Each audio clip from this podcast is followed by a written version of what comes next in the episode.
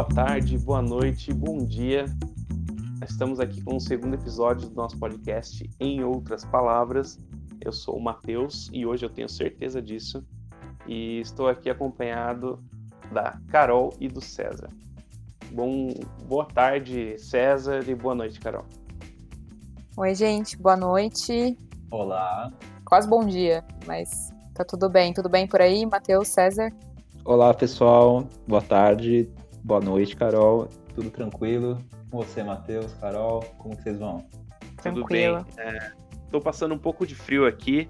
Acho que uma das primeiras vezes desde que a Carol foi para a Suécia que o Brasil está mais frio que a Suécia. Carol, quantos graus está aí mais ou menos no momento? Ó, tá em torno de 18, 15 a 18. Essa tem sido a oscilação do nosso verão aqui. Então... Olha só, eu passando meus frios com 9 graus aqui em São Paulo. 10 Já tá graus. nevando aí? Ah, praticamente. Não sei se vocês viram os bonecos de neve no Rio Grande do Sul, mas ouvi falar que é por isso que o Brasil não tem neve. Seria uma catástrofe. Maravilhoso. Acho justo, acho justo. Eu vou, vou botar dicas para vocês como esquentar o pé, esquentar a mão no frio que aprendi na raça o ano passado.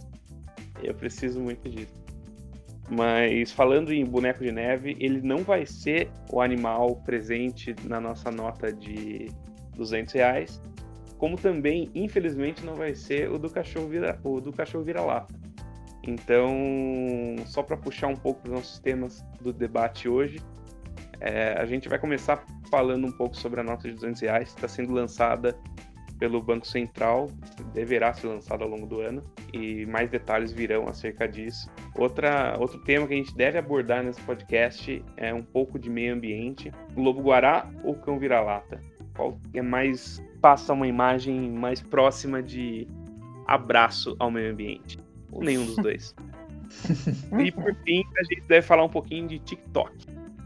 E falar quais são os nossos preferidos TikTokers não, brincadeira. A gente vai falar um pouco sobre coleta de dados por meio de aplicativos e essa batalha, vulgo nova Guerra Fria, está se dando entre China e Estados Unidos pelo acesso aos dados da população.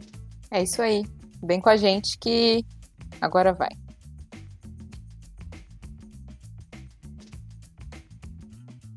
Bom, pessoal, acho que a gente já pode iniciar direto no, no assunto. Duas semanas atrás teve o anúncio da nova nota de 200 reais. Isso veio com uma certa surpresa, porque pouca gente esperava que haveria uma nova nota no momento como esse. Tem alguns motivos para isso, a gente vai discorrer sobre eles.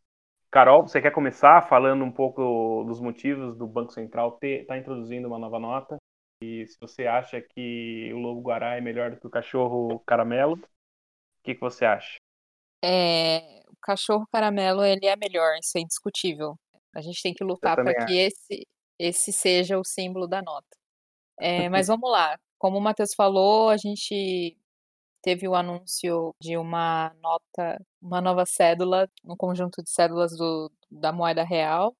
A cédula vai ser no valor de 200 reais e vai ter o lobo-guará como o animal que, que vai estampar, né?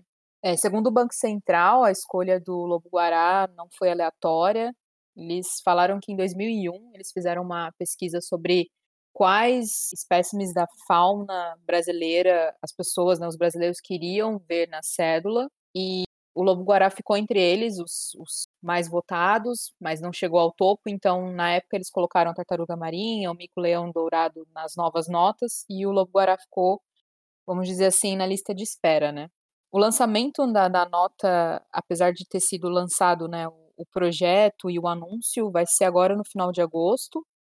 Então, até o momento, a gente não tem o, o desenho final da nota, até por motivos de segurança. E os motivos que eu acho que a gente vai discutir aqui, a justificativa para que para o lançamento da nota é a questão de como está sendo a demanda por moeda durante a pandemia no Brasil. Né? Segundo o Banco Central, dinheiro, né, as notas ainda é é o maior meio circulante de pagamentos né, na economia brasileira. E por conta da pandemia, eles identificaram que tem um aumento de entesouramento. O que, que é o entesouramento? Você mesmo guardar um tesouro em casa, né? Guardar dinheiro. Então as pessoas, por medo de gastar, estão guardando mais dinheiro, mas ao mesmo tempo querem cada vez mais dinheiro, mais notas, justamente pelo medo de ficar sem. Então, esse foi um dos motivos que, que eles alegaram para a necessidade de lançar uma nova cédula. Não sei se vocês querem comentar alguma coisa, se vocês. O que, que vocês acham sobre isso? Vocês chegaram a ler alguma coisa? César? Oi, eu posso Oi, comentar. Bem? Tudo bem. eu gostei da introdução da Carol e eu concordo. Eu creio que a discussão da cédula de 200 reais tem de partir desse fio condutor. De um lado, efetivamente, nesse contexto de pandemia, a gente teve um aumento da demanda por dinheiro físico. Até fui acompanhar alguns dados no mês de março, quando a gente ainda ou não tinha um cenário de pandemia no Brasil, estava iniciando esse período, a gente via que o dinheiro em espécie nas mãos dos brasileiros era de algo em torno de 215 bilhões de reais, isso de acordo com o Banco Central. E os dados mais atuais, aí do mês de julho, essa cifra soma agora, alcança perto aí de 270, 280 bilhões de reais. Então, de um lado, a gente tem o aumento por demanda eh, do dinheiro físico, a gente vê que o governo, o próprio Banco Central tomando diversas atitudes de política econômica para tentar irrigar mais a economia, tentar fazer movimentar a atividade econômica. E de outro lado, a gente tem esse fenômeno que a Carol colocou, que é do entesouramento. A gente vê que, principalmente, as pessoas nesse momento sem precedentes de pandemia têm essa urgência de ficar com o dinheiro em mãos, principalmente pelo que a gente pode até tentar debater, tentar investigar um pouco mais, mas as pessoas, os indivíduos, as famílias mais endividadas, a gente vê que na certeza que dinheiro na mão não corre risco, então é, vai ser tomado pelos bancos, então as pessoas estão fazendo essas movimentações de entesourar dinheiro. Então, Carol colocou muito bem nessa introdução, acho que esses são os dois fios condutores do porquê da adoção dessa nota de 200 reais, acho que esse é o ponto. E outros debates a gente pode fazer, não sei se o Matheus tem algum, algum ponto para levantar a respeito disso. Eu gostaria, na verdade, de levantar um ponto, e eu acho que acaba sendo relevante. Eu acho que é importante deixar claro também que imprimir dinheiro custa dinheiro. Consome papel, consome outras matérias-primas. Então, a partir do momento que a população começa a demandar mais notas pro entesouramento, a gente acaba tendo um maior custo com a impressão de dinheiro também. Uhum. E acho que um dos motivos para inserção, para criação dessa nota de 200 reais é justamente esse, é diminuir um pouco o custo é, com impressão de notas. Não sei se um, um, tempo atrás, não me lembro certo qual foi o país, eu acho que, não sei se, acho que foi a Venezuela, que estava sem, sem celulose para poder imprimir dinheiro. Então, a inflação lá, mas no caso de lá é uma inflação muito alta, né?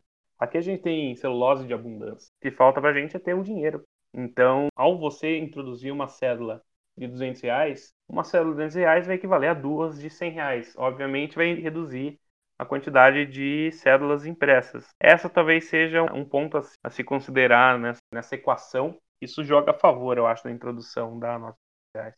Sem delongas, vamos ah. deixar claro, o que, que vocês acham? Vocês são a favores ou contrários à inserção da nota de 200 reais? Momento polêmica. Polêmica. Polêmica. Pessoalmente, eu sou contra a, a, nota de 200 reais, mas essa é uma opinião que eu posso ser convencido por vocês e posso ser convencido conforme a realidade vai se impondo em nossas vidas. Porque se a gente pegar, por exemplo, 200 reais, um dado que a gente tem aqui no Brasil, até a gente estava conversando em off, uma pesquisa de 2018, 60% dos entrevistados uh, numa pesquisa brasileira responderam que o dinheiro ainda era a forma de pagamento principal que essas pessoas utilizavam. Então, se você pega 200 reais, principalmente nesse contexto de pandemia, que a pessoa vai receber 600 reais, que é a quantia que a gente vê que são é, concedidas, a quantia que é concedida é, nessas primeiras parcelas do governo. Ela vai pegar a pessoa três notas de 200. Pessoas que pegam auxílio emergencial, na teoria, são pessoas mais necessitadas que precisam do suporte para atravessar esse momento de muita dificuldade da pandemia e vão fazer compras muitas vezes que são de valores infinitamente abaixo de 200 reais. Então, um primeiro ponto que a gente tem problema aí, pelo menos no que eu penso, é dificuldade no troco. Então,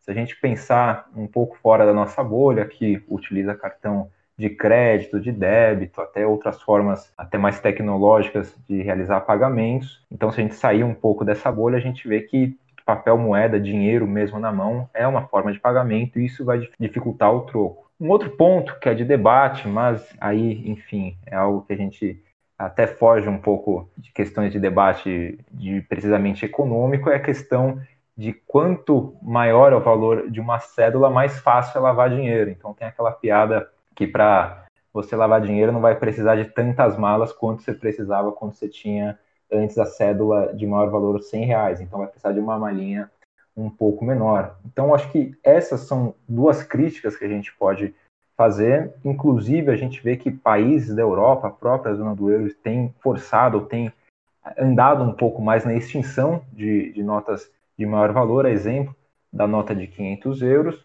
Então, é um, algo que já estava sendo estudado pelo Banco Central há algum tempo. Até a Carol falou que teve um concurso lá no passado para eleger é, qual seria o animal que poderia compor essa nova nota.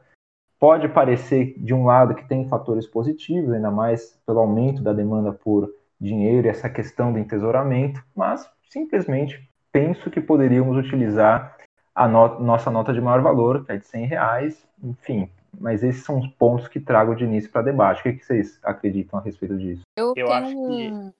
Eu, esse, essa questão da, da lavagem de dinheiro, embora eu acho que pode ser um. A gente pode até levar em consideração, mas infelizmente acho que pensando no volume de transações que são feitas e no volume de, né, da somatória, eu não vejo isso como um motivo que vai super facilitar, sabe? Porque a gente já viu no passado o quanto era feito, independente do tamanho da nota. Né? Então, assim, é um ponto que eu acho que pode ser levado em conta, mas eu não acho que seria, deveria ser a nossa maior preocupação, entendeu?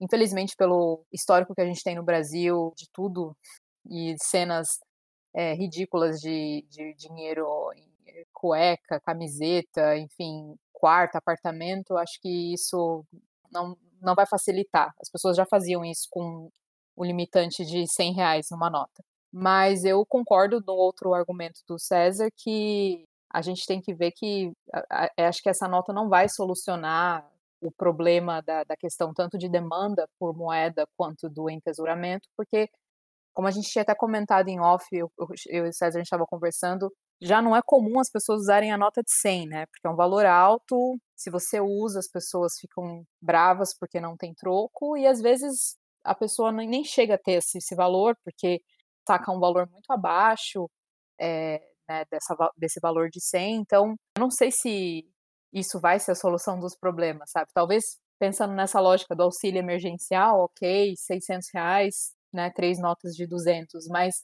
pensando de uma forma maior, né, mais macro, eu acho que não é a salvação dos problemas.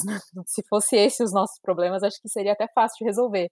Mas acho que tem aí como a gente discutir mais coisas, é a questão de, como o Matheus colocou, do custo que, que isso vai trazer para o país, do próprio custo de manutenção, depois de reposição dessas notas, né? Porque na coletiva do Banco Central eles falaram sobre a injeção agora em agosto, mas não foi falado de quanto vai ser injetado no futuro no volume de cédulas, então a gente não sabe. E eu acho que traz essa questão de que nós continuamos muito dependentes da cédula, né? O meio de pagamento do Brasil que é o, é o principal. A gente não tem costume, como país, falando, de usar meios eletrônicos, né, cartão de crédito ou aplicativos. Foi até uma das nossas perguntas, acho que a gente vai abordar mais para frente, mas o Brasil ainda é muito dependente disso talvez a gente vai continuar sempre nesse ciclo de gera-se custo para imprimir, gera-se custo para manutenção, porque quantas notas são rasgadas, esquecidas na, na, carteira ou em casa, esse custo de reposição que o Matheus colocou. Então, acho que não sou tão esperto, sabe? Vamos colocar num, né, em outras palavras. Mas claro que também a questão de ter meio de pagamento 100% no eletrônico também tem os seus problemas. Mas acho que é só para a gente pensar um pouco como a gente pensa, né, de ah, isso vai resolver, mas isso é muito a bolha São Paulo, Rio, nós que estamos acostumados com valores altos, que, que, vamos usar, mas isso acho que não se reflete no país, né? Fora do, de São Paulo, as pessoas usam valores menores, sacam menos, então não acho que isso seja a solução. É, e Sim. até trazendo de novo esse dado que eu comentei, 60% das pessoas numa pesquisa de 2018 ainda usam o dinheiro como forma principal de, de pagar, de realizar pagamentos. Isso mostra o seguinte: a gente pode fazer essa conclusão. Visto a grande desigualdade social brasileira, essa velocidade de adaptação aos meios digitais, ou fazer com que pagamentos digitais avancem, isso vai ter uma demora. A gente vê que ainda a maioria dos brasileiros fazem pagamento com dinheiro, e por isso que eu fiz essa crítica. A gente vê que a maioria da população ainda paga com nota, quem utiliza meio de pagamento através do dinheiro da cédula geralmente não faz pagamentos tão vultuosos, e eu concordo com a Carol, já era até difícil fazer com, com nota de 100. Se você me chega com uma nota de 200 reais, aí tipo, vai ter uma problemática bastante grande nessa questão do troco. Então, tudo bem que é um custo, conforme o Matheus colocou, acho que é algo importante, até é, se a gente pensar também em perspectiva do o Banco Central, é, seria mais seguro produzir menos, até para distribuir essas notas, enfim, é, menos quantidade de, de, carros fortes transitando pela rua, diversas é, questões logísticas que envolvem isso daí, mas também até pegando uma, uma frase da Carol, não é a grande solução dos nossos problemas, se fosse também seria realmente muito fácil, Entendo o time que o Banco Central colocou, muita gente levantou aí dúvidas do porquê ser agora, mas acho que o Banco Central tomou essa decisão, racionalizou prós e contras a respeito desse assunto, identificou nessa oportunidade em que muitas situações foram disruptivas na atual pandemia e viu que essa maior é, demanda por papel moeda trazida pela pandemia, principalmente por causa das medidas adotadas pelo, pelo governo e também é, essa questão envolvendo entesouramento faz com que seja bem-vinda essa nota de 200 reais. Por mim, pessoalmente, acho que ainda estou um pouco reticente quanto a ela. E você, Matheus, o que, que você pode trazer aí para gente? Eu, eu concordo quando vocês falam que não é a solução dos nossos problemas. Sinceramente, eu acho que a gente tem muitos problemas muito maiores. Mas eu discordo em um aspecto geral. Eu acho que é, colocar uma nota de 200 reais não, não vai trazer malefício algum. Alguns malefícios podem acontecer, por exemplo, no caso da lavagem de dinheiro, mas eu acho que tem uma, uma economia, ainda que não tão grande, mas haverá uma economia com a impressão de cédulas. Eu acho que a economia vai ser maior do que a, a da criação da cédula. Então, não acho que os malefícios são existentes em um aspecto, num grande aspecto. Acho sim que os benefícios são muito pequenos, mas eu não vejo tão grandes malefícios assim, pensando nesse sentido. Sei, eu concordo que é uma contratendência, então é, eu acho que é algo momentâneo essa, essa busca por células, esse entesouramento, e logo isso vai se reverter para a tendência que existia, que é de uso de cartão eletrônico, de cartão de crédito, de transferência virtual e sem o uso de cédulas, mas eu acho que não há um problema tão grande em, em ter uma célula um pouco maior. Até porque, se for ver, em, no caso da Europa tirou a de 500 euros, mas o valor de 500 euros é muito maior do que o valor de uma célula de 200 reais. É, no caso dos Estados Unidos, tem, tem notas de 100 dólares, e hoje é mais que o dobro de 200 reais o valor base da nossa cédula é, já era baixo. E pensando há 10 anos atrás, não lembro quanto está a inflação acumulada, mas imagino que esteja próximo do valor de uma cédula de 100 reais. Acho que é algo natural e, e, assim, concordo, de novo, concordo quando vocês falam que não é a solução dos nossos problemas, mas, na minha opinião, é, o pouco que o pouco de benefício que isso traz pela, pelo trabalho que isso vai ter, que não vai ser muito grande, eu imagino, é, eu acho que é justo fazer. Eu acho que são detalhes que, mesmo agregando pouco, são válidos.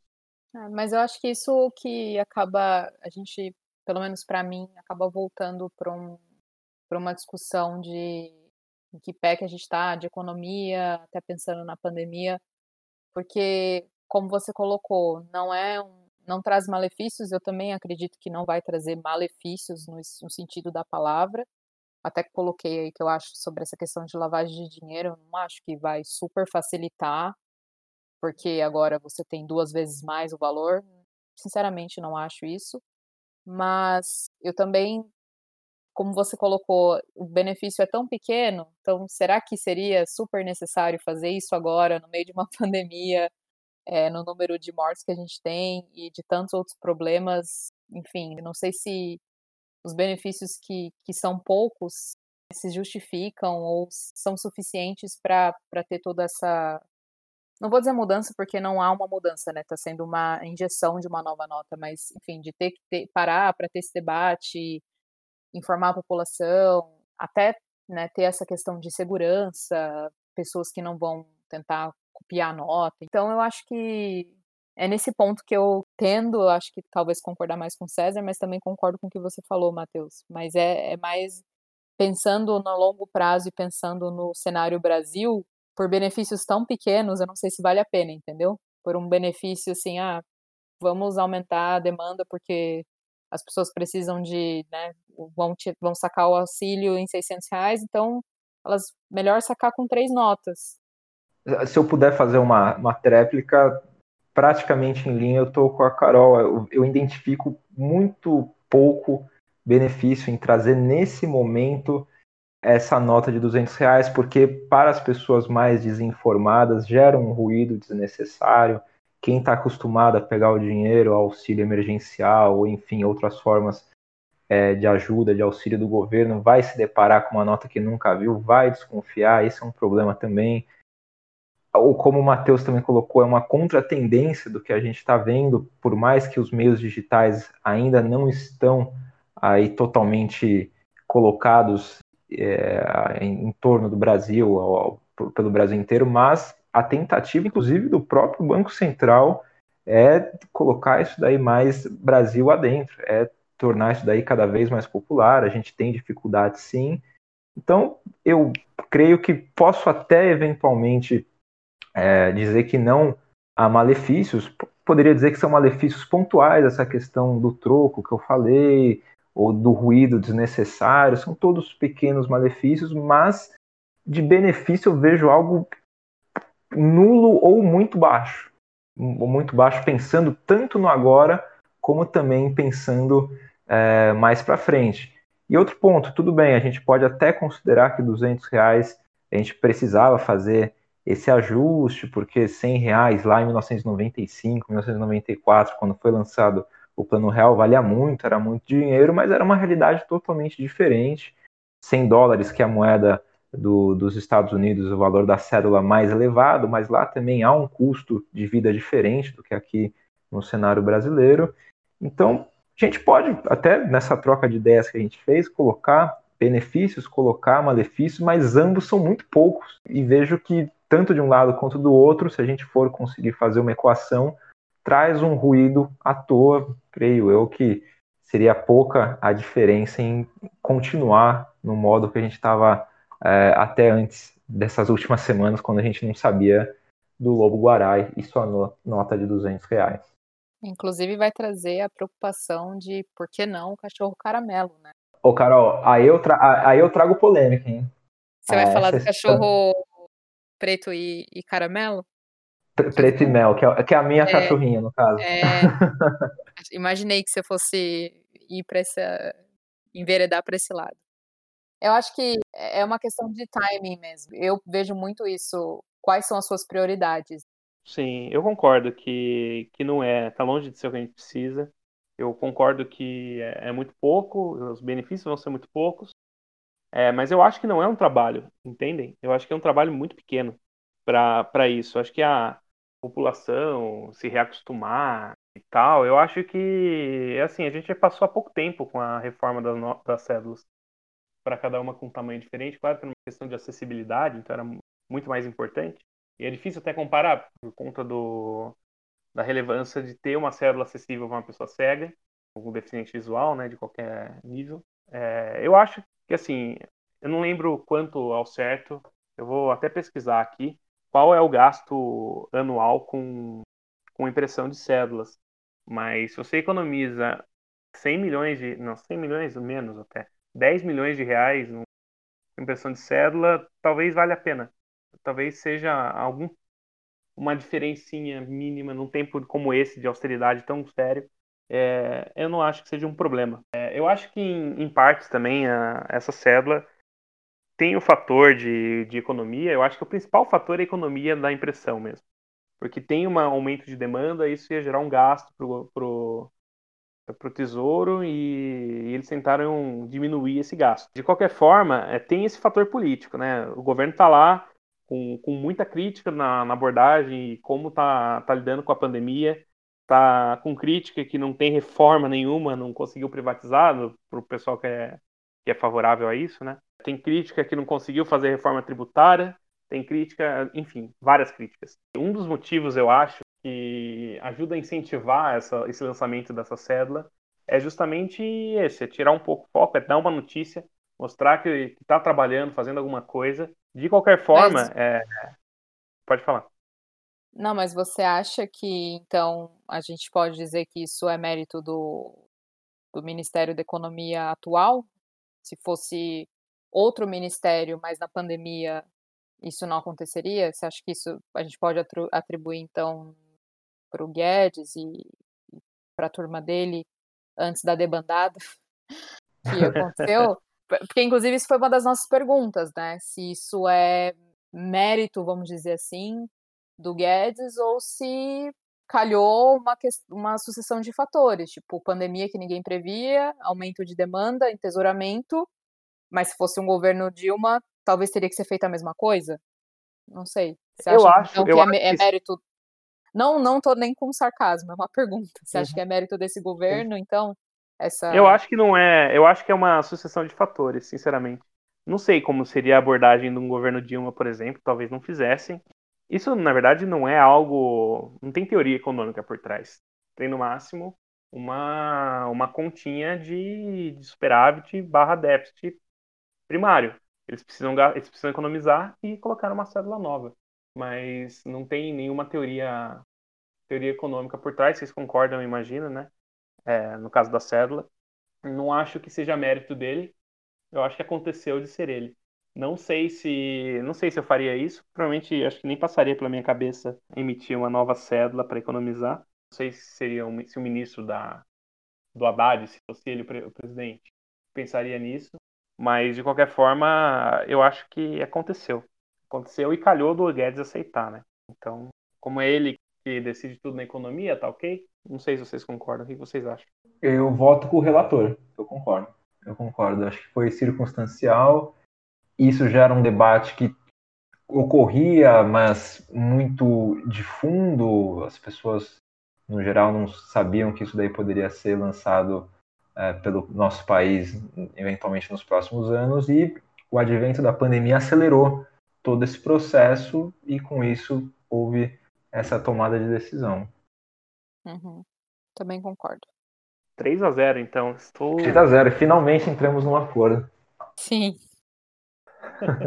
Bom, e aí aproveitando então que a gente falou dessa parte do, do se poderíamos creditar ou não ao ao ministro Paulo Guedes esse feito da nova nota, a gente tem que lembrar que a gente tem duas perguntas ainda sobre o assunto, que uma é sobre a questão de se o dinheiro vai acabar no Brasil, a gente pode falar depois, e aproveitar e responder se essa injeção de, dos 90 bi em valores né, de, do totais das notas, isso vai gerar uma inflação. Inclusive, isso também foi perguntado na coletiva do Banco Central, e eu acho que o Brasil, por ter tido esse passado não tão longínquo, né, bem recente, da nossa experiência com inflação, quando foi a introdução do real e tudo que a gente, né, os nossos pais viveram sobre remarcação de preço, inflação subindo diariamente, a gente tem esse, esse pesadelo seguindo a gente. Então, o que, vocês acham aí? Vocês acham que essa injeção de 90 bi pela notas, pelas notas de, de 200 vai aumentar a inflação ou não? Não deve trazer o fenômeno da inflação é, a circulação dessa nova nota, viu, Carol? Pelo menos não no presente momento da realidade econômica do Brasil. Puder colocar numa resposta esse início de circulação da nova nota não trará aumento da base monetária. Então, até pegando o gancho do nosso nome de podcast, em outras palavras, vai haver uma troca de notas colocadas para circular na economia. Então, uhum. só para dar um exemplo, ao invés de 10 notas de 100 sendo colocadas na economia, agora vão sair 5 notas de 200. Por enquanto, no presente momento, não é uma realidade do Brasil qualquer pressão inflacionária. De um lado, a gente tem uh, uma extrema contração da atividade econômica por causa desses efeitos variados trazidos pela pandemia. Então, por, por esse lado, não é problema a inflação. E com esse novo é, tópico colocado é, no nosso país, a inserção dessa nova nota também não é uma problemática, a questão da inflação, porque não traz aumento da base monetária. Uhum. Eu acho que a gente podia explicar, né, em outras palavras, o que, que seria essa base monetária, né? Porque é uma das coisas que a gente vê em jornal, e eu acho que agora, no, no calor da discussão das notas sobre a inserção, é bom, é ruim, quais são os efeitos, acho que isso, ah, tem aumento de base, tem, não tem, eu acho que é um conceito que a gente poderia explorar em outras palavras. Matheus, nosso professor nativa, que eu não estou dando aula no momento, então é você. você consegue, acho que em outras palavras, passar para gente o que seria essa base monetária, por que, ela é importante, por que, ela sempre sai na, quando a gente fala de inflação? E se concorda se vai ter inflação ou não. É também, verdade, claro. pode, a gente já discordou antes, a gente pode discordar agora também. Bom, eu concordo, não tem, acho que não tem como discordar do César nesse sentido. Não tem uma mudança de base monetária, não vai ser isso que vai gerar ou deixar de gerar inflação. Então, para mim, a inflação é, seguirá mantida e não vai ser isso que vai influenciar. Quanto à base monetária, é, eu acho que é importante a gente falar um pouco sobre, sobre isso, porque é, primeiro que a base monetária é dividida entre é o quanto de dinheiro, quanto de recursos, não só dinheiro, mas de ativos de forma geral, tem inserida na economia. E ele é dividido em vários níveis de liquidez. Então M1, M2, M3. Mas o, o ponto é, quanto mais líquido, maior é a, a, o volume de, de recursos rodando na economia, e isso sim tende a causar uma pressão inflacionária. Como o César mesmo bem falou, não vai gerar um aumento de, de base monetária de recurso muito líquido. E quando eu falo de líquido, eu acho que é importante também explicar o que, que é um recurso mais ou menos líquido. E para isso eu vou, vou dar um pequeno exemplo, uma pequena analogia de quão é um recurso mais líquido que é um recurso menos líquido. Quanto mais líquido o recurso, é o quão mais fácil você consegue é, passar ele para frente. Então, trocar por algum outro recurso ou por algum outro objeto. No caso do, do papel moeda, do dinheiro, ele é um recurso muito líquido, é extremamente, ele é totalmente líquido. Isso quer dizer que eu posso comprar uma cadeira com um valor de dinheiro a qualquer momento. Ninguém vai falar, não, eu não estou achando quem aceite meu dinheiro, não estou achando quem aceite, não consigo é, me livrar dele. E eu gosto de dar um exemplo para deixar isso um pouco mais claro. É, o que é mais líquido entre o dinheiro ou o cartão de crédito. Vamos colocar três exemplos, então: o dinheiro, papel moeda, o cartão de crédito e o vale refeição. O vale refeição, que é o VR, é o menos líquido deles. Por quê?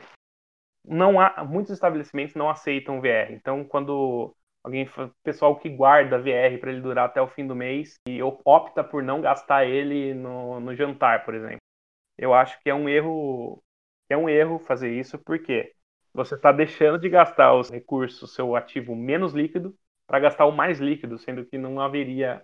O único trade-off entre os dois é esse. Então, sempre que você tiver a oportunidade, gaste o seu VR. Fica a dica para os nossos ouvintes, uma dica de ouro. o ponto é: o VR não é aceito em todos os lugares, enquanto o dinheiro é aceito em todos os lugares. O caso do cartão de crédito, alguns poucos estabelecimentos não aceitam o cartão de crédito. Então, numa ordem de liquidez, o dinheiro seria o mais líquido, nesse exemplo.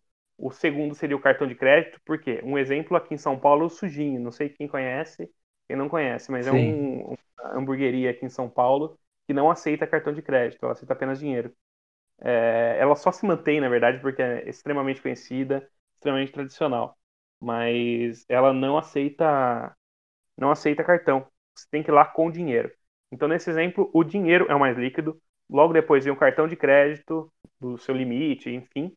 E por último vem o VR. Ele é o menos líquido porque menos lugares aceitam. Esse é só um exemplo de, de liquidez na economia. Então, só para concluir, eu acho que é importante trazer agora a discussão da base monetária para a inflação. O César já abordou isso, mas acho que é legal falar um pouco mais disso. Quanto, por que, que aumentar a base monetária vai gerar mais inflação? Que, é o que, não, que não é o que está acontecendo agora com essa nota de 200. Só para lembrar. É, se você tem uma bala e todo o ativo da sua economia, tudo na sua economia constitui em uma bala, se você tem 100 reais para comprar a bala, ela vai valer 100 reais. Se você dobra e coloca 200 reais para comprar essa bala, ela vai valer 200 reais. Isso gera inflação, gera uma inflação de 100% porque dobrou o montante da base monetária. Então, é, só para deixar claro que a base monetária não está mudando. Como o César falou, agora, em vez de ter 10 notas de 100 reais, a gente vai ter 5 notas de 200 reais. A base monetária segue a mesma. Então, com todos esses exemplos e analogias, é, espero ter deixado um pouco mais claro, é, em outras palavras, como funciona a base monetária. E aproveitar, aproveitando até esse tema, eu acho que seria legal, Carol, você falar um pouco mais uhum. na Suécia. É, é, outra realidade, é muito diferente do Brasil, tenho certeza disso. E aí na Suécia, é, você acha que uma nota, uma nova nota de 200, 200 reais suecos, 200 euros, seria interessante ou não seria interessante? Você acha que seria bem-vinda? Como é na Suécia? Como funciona? Não seria bem-vinda porque é, não se usa nota aqui. Então, nenhum valor a mais ou um valor a menos ia tornar mais atrativo. A Suécia é um caso, acho que, para usar o linguajar que a gente tem bastante costume no Brasil, é uma bolha, eu acho que no, em comparação com outros países, porque por ser um país pequeno, ela consegue hoje fazer todas essa trans, essas transações os, através do meio de pagamento digital. Então, aqui, quando a gente pensa você vai viajar, você quer trocar dinheiro para poder não ter que gastar no cartão de crédito. Se você fizer isso aqui, você não vai comer, porque além de tudo não é euro aqui, então você não vai conseguir usar o euro. É, se você for pensar para a Europa, é. né, ah, vou trocar por euro. A moeda é coroas suecas. E estão desde os, do início dos anos 2000 nessa transição. E é muito curioso porque alguns lugares não são poucos, assim, eles abertamente não usam dinheiro, não aceitam. Eu já passei por situação de só ter dinheiro para pagar no começo e o cara do café falar para mim, eu não aceito dinheiro. Aqui eles têm um slogan que chamam é, plastic is money or plastic is nice, com a alusão do, do, do plástico ao cartão de crédito. E assim como na China, eles têm um aplicativo que foi desenvolvido, eu não sei é, quem foi o, o desenvolvedor original, mas todos os bancos privados endossaram esse o uso desse aplicativo que chama Swish e é como o WeChat né, na, na China. Você faz pagamentos tanto para loja como entre amigos, como contas, é, seja conta, enfim, boleto, tudo que, que, que envolve pagamento você faz por esse aplicativo. Então, assim, é uma, uma realidade bem diferente Claro que a gente poderia discutir as implicações disso. É, existe uma população na Suécia que vive mais rural, ou até os mais velhos, né, os pensionistas, que reclamam dessa digitalização porque ou não tem acesso a celular, ou porque tem medo de serem roubados né, por hacker, porque o hacker pode, enfim, passar e roubar toda a sua conta, ao passo que você está com valor na carteira, você só vai ser roubado naquele montante. Então, existe também uma discussão aqui, mas a discussão não chega a colocar em risco esse movimento, assim, é uma, uma como posso dizer, um, uma ideia que veio realmente para ficar, aqui na Suécia todo mundo usa, e inclusive a gente comentou no começo essa questão do custo, é uma das coisas que eles alegam, assim, de ter um custo muito alto de se imprimir nota, eles tiveram alguns episódios de roubos, é, tipo La Casa de Papel, enfim, não a, ao Banco Central daqui, mas grandes instituições no passado. Então, assim, para evitar esse tipo de problema, eles, eles incluíram o meio digital como uma das fontes principais e acabou pegando, né? Então é bem curioso, inclusive na coletiva do Banco Central, sobre as notas, a. Ixi, agora eu não lembro se ela é diretora, superintendente, ela menciona a Suécia como um, um case, assim, que foi perguntado para o Banco Central se as notas, se esse valor por ser menor começaria a mitigar o volume de notas na economia e a gente estaria a um passo de diminuir o dinheiro né, no Brasil como meio de pagamento. E ela falou que muitos países ainda usam as notas, é, não é só um, um, privilégio, vamos dizer assim, do Brasil. E é verdade, né? Estados Unidos, é, Itália, muitos lugares na Europa ainda faz largo uso do, do dinheiro. E aí ela comenta que quem está muito longe dessa realidade são os países escandinavos, né? E aí a Noruega e a Suécia são os que, os que despontam. Então aqui você faz doações para a igreja, enfim, qualquer tipo de, de transação que envolva dinheiro, meio de pagamento, é feito digital. Acho que os únicos lugares que aceitam dinheiro são lugares tipo mercado, porque, enfim, às vezes tem muito estrangeiro, ou ainda às vezes aparece, não sei, gente que, de baixa renda, que, enfim, acabou de chegar no país, ou gente que acabou de chegar no país. E lojas do governo, tipo, não sei se vocês sabem, mas aqui as bebidas são vendidas pelo governo, você não tem acesso livre à bebida alcoólica, então nessas lojas aceita-se dinheiro mas é um, é um caso. A Suécia é um caso bem isolado. Já passei muitos perrengues por não ter o aplicativo hum. Swish. Posso contar em outras edições para vocês. Hoje eu tenho, mas até conseguir o meu, passei perrengues. Boa. Então, só para fazer o link com a, com a minha explicação, no caso da Suécia, dinheiro em papel não é líquido, nem um não. pouco líquido. Não, porque eu fui pro café, pedi o, pedi o café e tava lá com a minha nota e o cara falou, so sorry, você vai ter que chamar alguém porque a gente não aceita. Ele falou, eu não posso aceitar porque eu não tenho como registrar isso. Então, é zero líquido.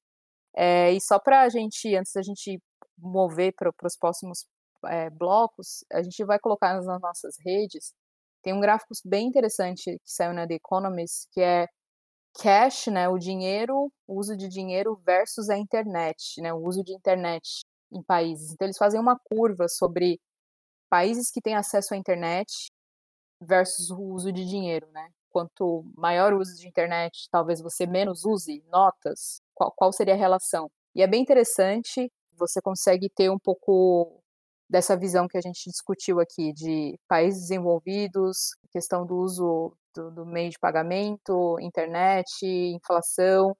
Então é um gráfico bem legal. A gente vai colocar no nosso Twitter assim que sair o episódio. Boa. Maravilha. E só para fechar o tema que a gente levou à exaustão, várias formas de discutir a nota de 200 reais, a gente foi até passear aí com a Carol na Suécia. É, eu queria só problema, problematizar a problematização desse assunto que redes sociais trouxeram de forma muito bem-vinda o meme, né? Muito bem-vindo o meme do Doguinho Caramelo, Virata Caramelo, né? Que seria a torcida efusiva da, dos brasileiros em ter o Doguinho Caramelo na nota. E eu li algumas críticas a respeito disso, até se a gente puder fazer esse gancho para depois falar do segundo tema do nosso episódio é que as pessoas que estão pedindo o vira-latinha caramelo, aquela fofura, são pessoas que, na verdade, não gostam da variedade da nossa fauna ou que pouco se importam e, se, e gostam, na verdade, de pets, gostam de cachorros em geral. Então, eu vi algumas pessoas aí ligadas ao, ao meio ambiente, à preservação, principalmente da fauna brasileira, e aí tem como um dos uhum. principais personagens o lobo-guará, ficando bastante bravo esse pessoal e entendo as razões dele, sem dúvida alguma, de querer trazer um cachorro que, se a gente for pensar bem, né, é um, um ser vivo da nossa natureza, ainda mais o cachorrinho caramelo, bastante abundante. Então não está em extinção, assim como é o lobo-guará. Mas a gente entende, brasileiro faz meme, o cachorrinho vira-lata é o principal, ou um dos principais que que vivem nas ruas do Brasil e a gente sabe que tem trabalhos bonitos e tem que avançar na questão de adoção, mas só para problematizar que acompanhei algumas críticas bastante é, contundentes Sim. a respeito disso. Acho que dá para a gente pensar, quando a gente passa para essa questão de meio ambiente, enfim, eu acho que é legal ter essa lembrança de, da nossa fauna, porque eu acho que, eu, eu, como você falou, César, eu entendo a crítica, mas ao mesmo tempo eu acho que a gente é tão descolado, às vezes, do, do, do que a gente tem aqui, a gente acaba lembrando de algumas espécies, seja de, de, de fauna ou de flora, quando acontecem esses acidentes, né? Estamos também passando por uma crise ambiental. E quando eu acho que a gente uhum. deveria trazer isso mais à tona, né? A gente aprende isso na escola, às vezes tem excursões e visita parque, mas eu acho que a gente, como brasileiro, a gente vive muito à margem do que a gente tem no país. Então, eu acho que é importante a gente pensar nisso, dado que nosso presidente acabou de dizer que está tudo bem na Amazônia, Sim. não temos queimada, então. É, eu vou polemizar agora. É, um pouquinho só, não muito. É, eu acho que, sinceramente, não vai mudar nada ter o Lobo Guará ou o cachorro caramelo, vira-lata caramelo no, na nota de 200 reais. Eu acho que ninguém lembra que tá um mico leão dourado na nota de 20, entendeu? Ninguém lembra que era o beija-flor na nota de um real. E é claro que é uma que é legal, uma menção à, à nossa fauna. É, eu acho que é memória afetiva, Matheus. Você falou, lembrei das notas aqui. Mas eu acho que é uma problematização um pouco à toa. Não, e, assim, um exemplo disso é justamente esse. O, eu não acho que seja um problema, qualquer, qualquer que fosse o animal.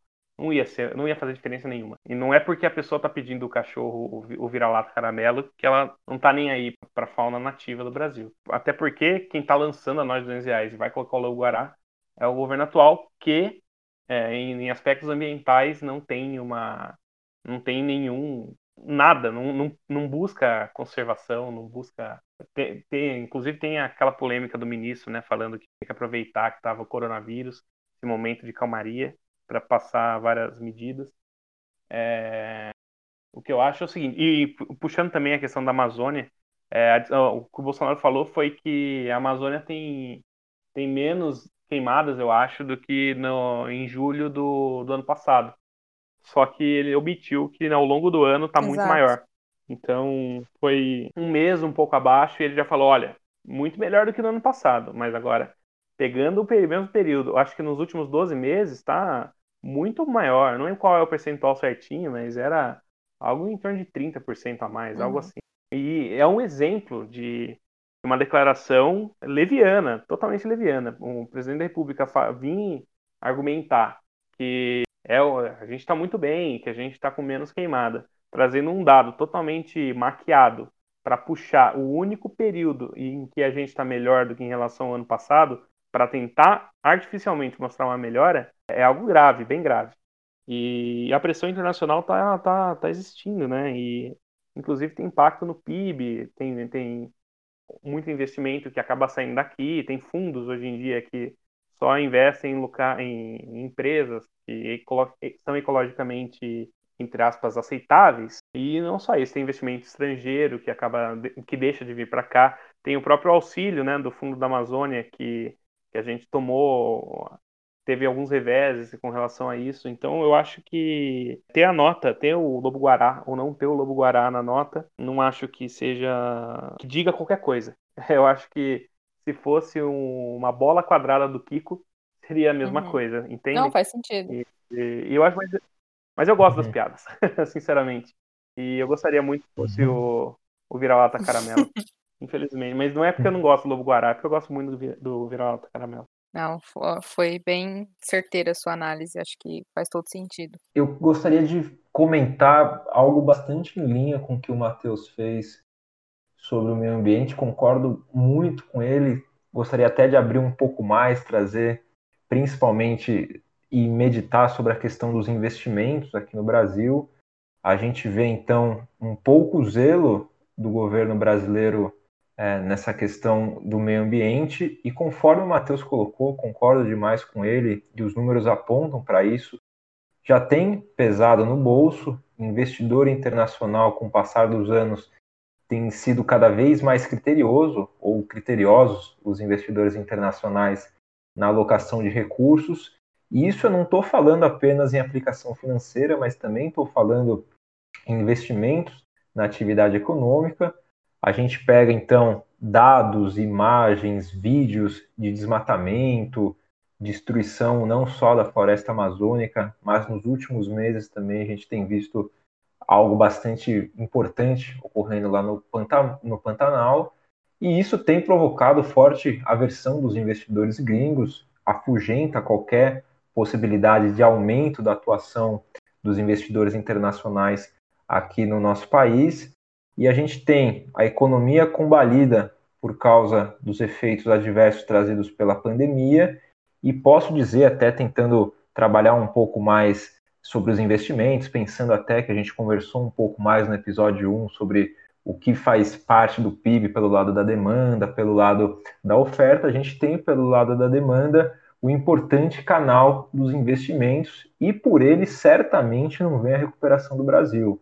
A gente tem de um lado essa mentalidade liberal do Paulo Guedes e do que restou da equipe econômica, Sim. né, Carol, da debandada que está acontecendo. A gente tem essa turma liberal que abomina a utilização de ferramentas de política fiscal para promover investimento público, sendo que a atuação do Estado é algo fundamental para organizar e estimular a entrada de investimentos privados. E de outro lado, em meio a uma pandemia de enormes consequências e de descaso com o meio ambiente do governo brasileiro, dentre outros motivos, então o investimento não virá nem de empresários de aqui de dentro, nem de investidores gringos. Então a gente vê essa perspectiva do canal de investimentos muito é, entupida, muito porque de um lado o governo não, não enxerga é, a perspectiva de atuar através do governo de política fiscal, como a gente vê que investidor é, que poderia eventualmente trazer recursos para cá, pelo menos o gringo tem esse desconforto, enquanto investidor nacional, sem uma atuação conjunta com o governo, não se sente estimulado.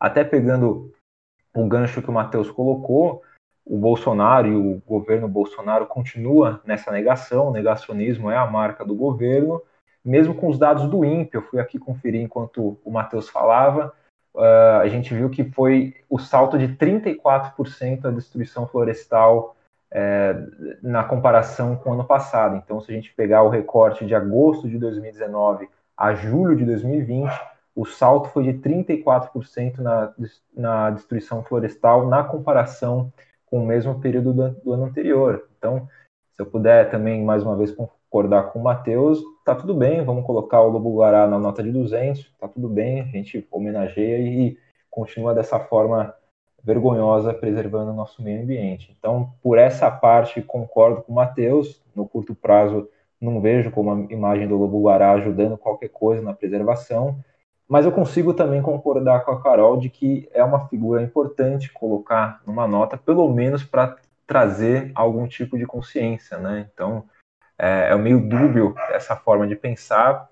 Para o curto prazo, a gente vê que a gente está nessa sinuca, numa situação muito difícil, ainda mais com o governo brasileiro, mas num prazo um pouco mais longo, quem sabe ter aí pelo menos essa lembrança sendo colocada nas nossas células, trazendo uma perspectiva um pouco mais de conscientização da população. Não, maravilha. Concordo, concordo, César. Eu acho que a, a gente acabou discutindo, passando um pouco pela nossa de 200 reais aqui no Brasil, passando um pouco pela questão ambiental. E, então, esse foi o nosso bloco de Brasil, em outras palavras. Agora a gente vai entrar pelo nosso seguinte bloco, que é o mundo, em outras palavras.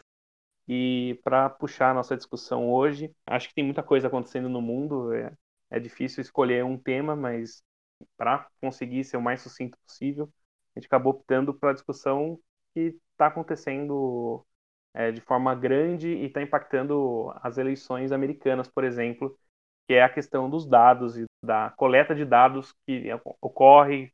Um exemplo que eu trago aqui é o TikTok, que é um aplicativo chinês e que o governo americano alega que tem coletado dados da, da população, dos usuários. O que, que vocês acham disso? O que, que qual é a opinião de vocês? E principalmente, vocês são TikTokers? Eu não sou TikToker. Eu acho que a gente poderia ter uma página do, do nosso podcast colocando é, nossos verdade, erros de gravação. Ser, pode ser uma boa ideia.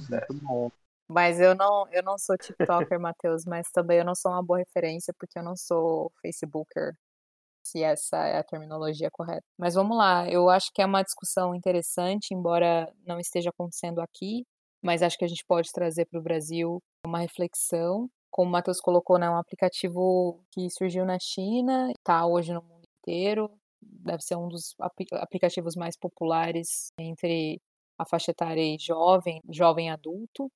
Embora já ouvi dizer que tem várias senhorinhas e senhorzinhos no TikTok também, então talvez eu que esteja fora da, da bolha, não seja uma coisa tão restrita à idade. Mas uhum. enfim, é essa discussão, né, de que existe na descrição do aplicativo, eles falam que você pode os dados são controlados por Pequim. E aí houve um episódio nos Estados Unidos que o Trump, em um dos comícios, estava tudo programado para ter não sei quantas mil pessoas e toda aquela pompa, né, de americano republicano e tudo mais, e no fim não apareceu ninguém. O governo americano, claro, diz que tinha gente, que não foi fracasso total, mas fotos mostram que estava super vazio e o motivo disso ter acontecido foi um boicote que surgiu no TikTok e foi levado adiante nos Estados Unidos entre os, os, jovens e adolescentes, porque o movimento era que você comprasse o ingresso para ir nesse comício, mas não aparecesse. E aí no TikTok isso se espalhou, dizem que um monte de gente comprou e não foi para boicotar uh, esse comício que, que dava aí o kickoff para a campanha do Trump. E aí o que, que tem sido discutido, né? Os Estados Unidos quer banir o aplicativo, alegando que a China tem controle de dados nos Estados Unidos, porém a China diz que nos Estados Unidos essa é uma a operação do TikTok é independente. Então, eles alegam que eles não têm controle de dados. Mais uma vez, se tratando da China, é muito difícil acreditar no que eles alegam ou deixam de alegar, porque eles também não têm sido tão, eles não têm se pronunciado tanto sobre essa briga, né? O Trump, sendo Trump, tem brigado, postado no Twitter, aquela coisa, e enquanto a China, tipo, é, beleza, quer banir, ok. Não, não fazemos isso. Tipo, eles têm sido bem, é, enfim, reclusos com relação aos comentários. Eu, assim, sinceramente, eu acho que existe um lado do Trump que não é tão né, bonito, que está fazendo isso em nome dos cidadãos americanos. Lógico que ele está preocupado com a campanha dele, do que pode vir a acontecer,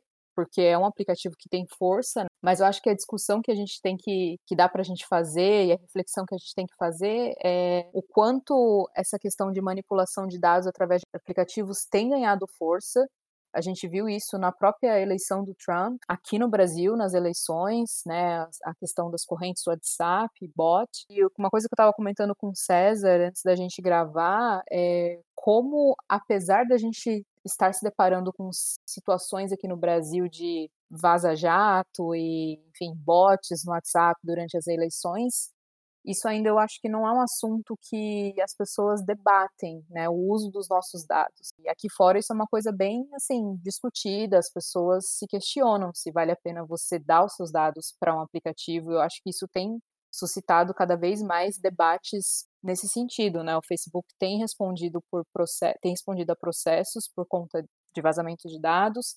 Recentemente, Jeff Bezos da, da Amazon também teve que responder, responder então, assim, as grandes empresas de tecnologia têm sido cada vez mais, como posso dizer, tipo, cobradas nesse sentido. E aí eu acho que o link que a gente pode fazer para esse podcast, e a gente discutir em outras palavras, é se a gente entende que no Brasil isso por que ainda não acontece, por que talvez a gente não dê essa devida importância, enfim, o que isso pode também acontecer no Brasil futuramente. Mas só para responder a sua pergunta, Matheus, eu não tenho uma resposta se o Trump está certo ou se, enfim, o que, que, deveria ser feito. É estranho porque na China também é proibido vários aplicativos americanos, na Facebook é proibido, Google é proibido. Então, por um lado, eu fico pensando, meu, eles que se entendam, um país proíbe um, outro país proíbe outro. Não acho que proibir o TikTok nos Estados Unidos vai resolver, porque o TikTok é mundial, então ele vai lucrar em outros lugares, mas é meio assustador também pensar que um país que tem um aplicativo mundial, porque hoje está no mundo inteiro, simplesmente consegue obter informação de todos os usuários. Eu tendo também, às vezes, a achar, tipo, é, talvez seja bom dar uma freada na China, né? que, que você acha, César? Eu queria pegar o gancho do que você colocou, também aproveitando para responder o Matheus. Eu vejo que se os Estados Unidos estão reclamando, e principalmente o Trump anda reclamando tanto, é porque ambos, Estados Unidos, o governo americano, Trump, sabem do enorme potencial que é utilizar de redes sociais e obter os mais diversos dados pessoais é, de um país ou eventualmente da população mundial.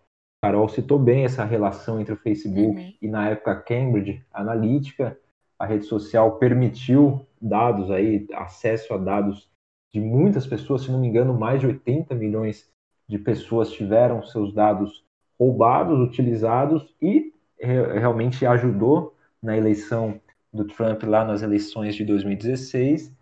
Vejo então o seguinte: se o Trump reclama tanto, é que ele sabe do potencial de, de um grande aplicativo que está sendo usado por muitas pessoas, muito baixado, pode ter nessa questão de roubo de dados e até de utilização desses dados de forma política ou de diversas outras formas.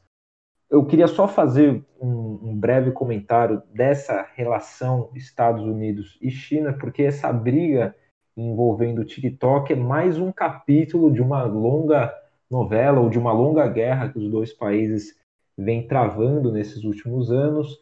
A gente vê que esses embates entre Estados Unidos e China, quando eles ganharam força logo na primeira metade do, do, do mandato do Trump, lá em 2017, a gente via a mídia convencionando isso como uma guerra comercial. Então era guerra comercial para cá, guerra comercial para lá. A gente passou pelo menos dois anos só ouvindo esse termo, guerra comercial. Só que desde lá de trás, se a gente fosse já observar de uma forma um pouco mais atenta eh, esses embates entre os dois países, a gente pode já afirmar que a gente vivenciava muito além de uma guerra comercial e sim um conflito, um conflito muito maior, que não fica restrito apenas na seara de comércio entre os dois países. Então a gente vê que isso, se a gente fosse observar, já estava lá.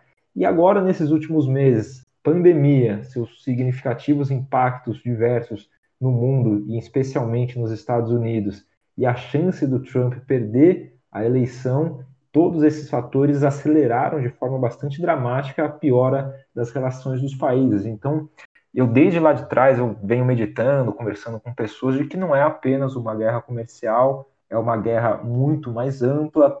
Essa história trazida pela polêmica com o TikTok, as atuações dos Estados Unidos e da China sobre Hong Kong, sanções a líderes de ambos os lados, reforça essa perspectiva de que não é só comercial, é algo mais amplo, é algo geopolítico, de tecnologia, de inteligência, de questões sanitárias agora nessa corrida pela busca da vacina, dentre outras frentes de batalha entre esses dois países. O fato de a Covid-19 ter surgido na China e ter sido rapidamente controlada lá pelos asiáticos, os quais já vêm sua economia rumando, entrando nos trilhos novamente, enquanto os Estados Unidos vivem o contrário. A gente vê que a disseminação da Covid-19 está muito forte por lá, a economia realmente num momento muito difícil e o Trump podendo perder as eleições, isso tem revoltado bastante o presidente americano. Então, se pudesse concluir, creio que essa temática do TikTok ela está dentro, ela está inserida de algo muito mais amplo que lá atrás foi chamado de guerra comercial. Se a gente fosse observar de uma forma um pouco mais desatenta, poderia só achar que era uma questão, uma perspectiva de comércio entre os, entre os dois países, só que já olhando desde lá de trás, dava para ver que era algo muito mais amplo e conforme 2020 vai andando, com pandemia, riscos eleitorais nos Estados Unidos, a gente vê diversos temas de diversas searas sendo colocados no debate, e isso só mostra que a briga por hegemonia de diversas frentes, econômica, política, inteligência, enfim, de tecnologia, tende a piorar bastante entre Estados Unidos e China, pelo menos até as eleições americanas. Provavelmente, se o Joe Biden vence as eleições, não quer dizer que o embate entre os dois países vai ser encerrado. Longe disso, não deve ser. Acho que é um tema que a gente vai ter durante anos e anos a fio. Mas pode ser que seja algo um pouco mais controlado, visto como é a postura tanto do partido do, do Joe Biden, os, os democratas, como pelo próprio Joe Biden, que é uma característica dele de não ir tão para o conflito, não ser tão beligerante, pelo menos na retórica, como é o Donald Trump. E aí, Matheus, você é TikToker? Para quem você dá like nessa nesse embate. Não sei se é like que fala, deve ter outro nome, né, no TikTok. Se você lá, se você gosta de alguma coisa, deve ser sei. uma focada, eu acho. Eu dou a focada pra... eu não sei, é, sinceramente é difícil de, de argumentar. Eu concordo com a Carol quando a gente fala, concordo com vocês dois, na verdade. Concordo com a Carol quando você fala que a quantidade de informação que a gente acaba passando por meio do, de rede social é muito grande. Já cansei, e não é só o TikTok faz isso. já cansei de escrever no WhatsApp alguma coisa. Escrevi um exemplo, escrevi outro dia sobre. Comprei algumas edições do Senhor dos Anéis em capa dura, que estava muito bonito. Comentei num grupo do WhatsApp para um amigo meu e começou a aparecer para ele a mesma, o mesmo livro. É impressionante no, uhum. no WhatsApp, que teoricamente é criptografado, não deveria aparecer. Então, eu acho que a Fazendo gente... uma busca aqui, a gente, a gente vai ser redirecionado para feirinhas de adoção de cachorrinhos caramelos. Vai aparecer nas buscas. é verdade. Vai.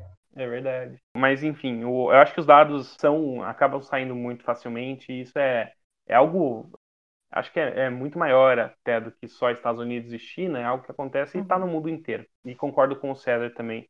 É, você falou que isso, que isso pode acontecer no futuro. Eu acho que nem é uma questão de futuro, já é uma questão de passado, presente e futuro. Porque a gente vê que isso foi usado na eleição americana, isso foi usado na eleição brasileira, em teoria, né? Uhum. Comprovar, mas acho que dá para dá afirmar isso. Então, não é. Uma coisa tão distante, é, né? Exato, não é algo surreal. É algo concreto, já aconteceu. E essa busca por, por hegemonia já acontece há algum tempo. Eu lembro, acho que o César fez comigo a matéria, inclusive, de economia internacional no mestrado. Eu me lembro do, de, um, de um dos artigos, o que o artigo falava era que é exatamente sobre isso, sobre a China e sobre o aspecto imperialista e sobre é, um domínio econômico e político sobre a região ao redor da China, sobre os tigres asiáticos, sobre alguns outros países ali. E, e isso já é uma uma pendência geopolítica para a China. Então, acho que essa, essa disputa é, por, por uma hegemonia já vem acontecendo, e, eu também concordo com o César quando ele fala que não é porque o Trump vai perder a eleição isso vai acabar. Acho que isso vai continuar, acho que vai ficar menos descarado como está sendo hoje, mas eu acho que é algo real, é uma corrida tecnológica, inclusive na vacina, né? É, não, aí não entra apenas a, a China, tem a questão da Rússia também com a vacina do Covid, por exemplo. Enfim, tem vários asteriscos nessa vacina e que foi dita como uma segunda corrida espacial, em vez de ser pelo espaço, é pela vacina. E acho que isso representa bem quase uma reedição em, em modernizada do, de uma corrida por hegemonia. Agora não tem mais dois lados, como capitalismo e socialismo, como tinha na, na Guerra Fria. Agora a gente tem vários blocos e os dois principais hoje em dia são China e Estados Unidos. E tem uma corrida por tecnologia, por dados. Vou aqui para o nosso bloco, sem edições. Apêndice! Vamos lá. Toca a vinheta. Toca a vinheta. Toca a vinheta. Quem Vamos quer começar aí no apêndice? Oh, eu quero começar dessa vez. Eu gostaria de, de recomendar a série Immigration Nation. Conhecem? Oh, não conheço. É uma série que estreou na Netflix nesse começo de agosto. Pelo menos para mim, abriu agora, começo de agosto. É uma série eh, documental, tenta expor a história de imigrantes nos Estados Unidos desde o início da gestão Trump, com foco no trabalho do Departamento de Imigração dos Estados Unidos. Então, tema interessantíssimo é de embrulhar o estômago, sim, mas é necessário. É, não dá para fechar os olhos para essa situação. É, fechar o olho não é uma solução. Então, minha recomendação na Netflix, Immigration Nation, é essa minha colherada cultural desse nosso segundo episódio. Boa. Muito legal, muito legal, César. Carol, quer, é... quer dar o seu. Vou dar o meu apêndice, não vou indicar o podcast. É, eu queria indicar uma revista virtual, uma, a versão digital dela, que é uma edição especial, uma revista da FGV, da administração. Na verdade, é uma, acho que é da administração pública especificamente. E eles lançaram uma revista, uma coletânea de artigos sobre a pandemia. Antes que os nossos ouvintes pensem, nossa, mas que, né, coisa tipo muito acadêmica, que chato. Não, tá super valendo a pena. É um, são vários artigos de diferentes aspectos da pandemia. Então, eles têm lógico, a questão política, a questão do governo, mas eles falam sobre a questão do distanciamento social nas políticas estaduais. Então, essa discussão de que se foi necessário no começo ter a mesma política para todos os lugares, ou se não, se, enfim, a gente já discutiu isso um pouco no primeiro episódio. Eles têm artigos assinados por uma turma do IPEA, que é sempre bem legal ler. Eles falam sobre a questão de uso de máscara, enfim, economia disso, questão da máquina pública, smart cities, enfim, tem eles fizeram uma cobertura bem ampla de vários aspectos da economia e política mais atrelados à saúde, tecnologia, comportamental. Então, vale super a pena. A gente vai colocar lá na. Bom, a gente vai tentar colocar todas as dicas lá no Twitter, mas eu vou colocar o link dessa, dessa revista porque é gratuita. Se você quiser se informar um pouco sobre algum desses pontos ou só entender o que tem sido estudado no Brasil sobre a pandemia, eu acho que vale a pena, porque a gente tem falado tanto sobre a desvalorização da ciência, mas ainda temos cientistas no Brasil, ainda temos pessoas que fazem pesquisa de uma forma milagrosa, né, às vezes uhum. sem recurso nenhum, mas ainda é feito. Então, acho que vale a pena dar uma olhada. É, chama Revista de Administração Pública, é a edição de julho e agosto da FGV. Maravilha, legal, é legal, Obrigado. legal reforçar e a administração pública está muito próxima Sim. da economia, né? Então, quando a gente fala. São professores da, da Faculdade de Administração Pública lá do GV, a maioria são economistas e, e acaba sendo um foco um pouco mais heterodoxo dentro da, de, da escola Sim. da FGV. Uhum. Então, é uma discussão de economia. A revista trata Sim. principalmente de economia. É, a, minha, a minha indicação, na verdade, quando vocês verem, vocês vão entender o quão bom é Ixi. esse filme. É o melhor filme da história, na minha opinião. Oh. E não tem nada a ver com economia. É algo cultural que você, você quer ter cultura, você hum. precisa ver esse filme. O nome é The Room. Ele é tido como o melhor pior filme da história. É, eu vi faz umas duas semanas e não consigo parar de pensar nesse filme. É o tempo inteiro citando esse filme, porque ele é genial. The Room. The Room. O, há, uns dois anos atrás. É? é de, do começo ah. do século, eu acho. 2003, alguma coisa assim. Uhum. Há uns dois anos atrás teve um filme sobre esse filme. E, inclusive, é, eu tô vendo dois aqui. É, inclusive uhum. James Franco ganhou o Globo de Ouro de melhor ator pelo filme. Que ele faz o protagonista, né? E conta a história de um aspirante a cineasta que não conseguia, não conseguia papel.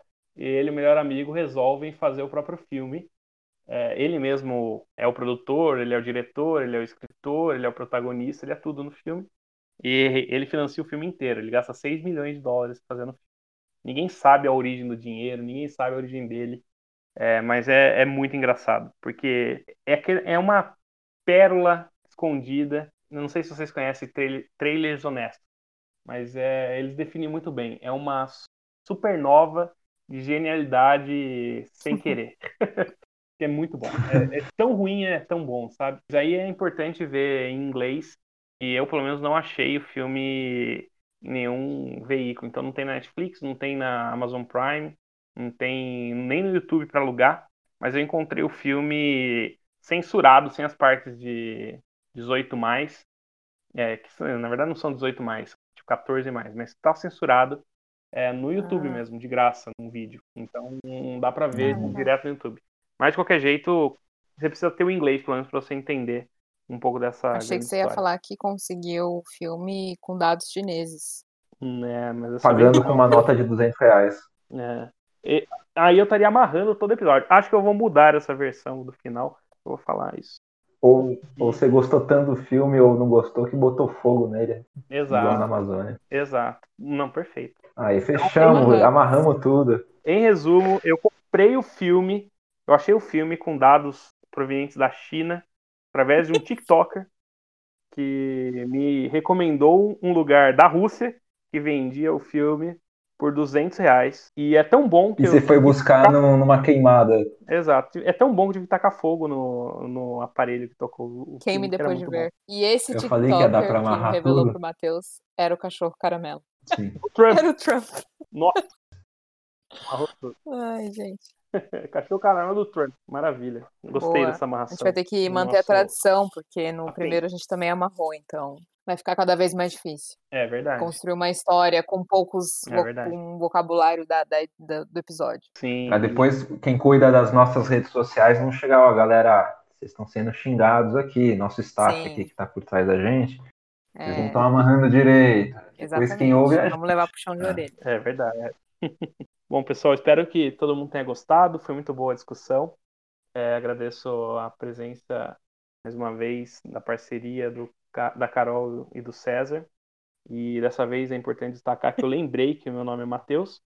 E gostaria de encerrar agradecendo a todos os ouvintes. E agradecer Muito as obrigado. perguntas que, que foram enviadas. Teve Ah, uma pergunta que a gente não abordou, que é sobre reforma tributária. A gente vai deixar para um episódio mais para frente, porque a gente precisa de tempo para destrinchar isso. Mas a gente agradece a participação de todo mundo que mandou as perguntas e que, enfim, interagiu aí no lançamento do primeiro episódio. Isso Também gostaria de agradecer os dois, Matheus, Carol, nossos novos e velhos ouvintes. Digo que estamos muito felizes pela receptividade, reciprocidade que a gente tem encontrado nas ruas e nas diversas redes sociais que estamos adentrando. E o próximo passo, sem dúvida alguma, é o TikTok. Muito obrigado, viu, gente? Com certeza. É, eu acho que a Carol já adiantou um pouco do, do nosso último bloco, que não é bem um bloco, que é o anexo. E, Apêndice. E, apêndice. Apêndice ou anexo? apêndice, eu acho. É apêndice. É apêndice, é verdade. Vou, vou, vou refazer. Eu confundi. Ma- O Matheus é muito bom, velho. Falou com maior propriedade o nosso bloco anexo.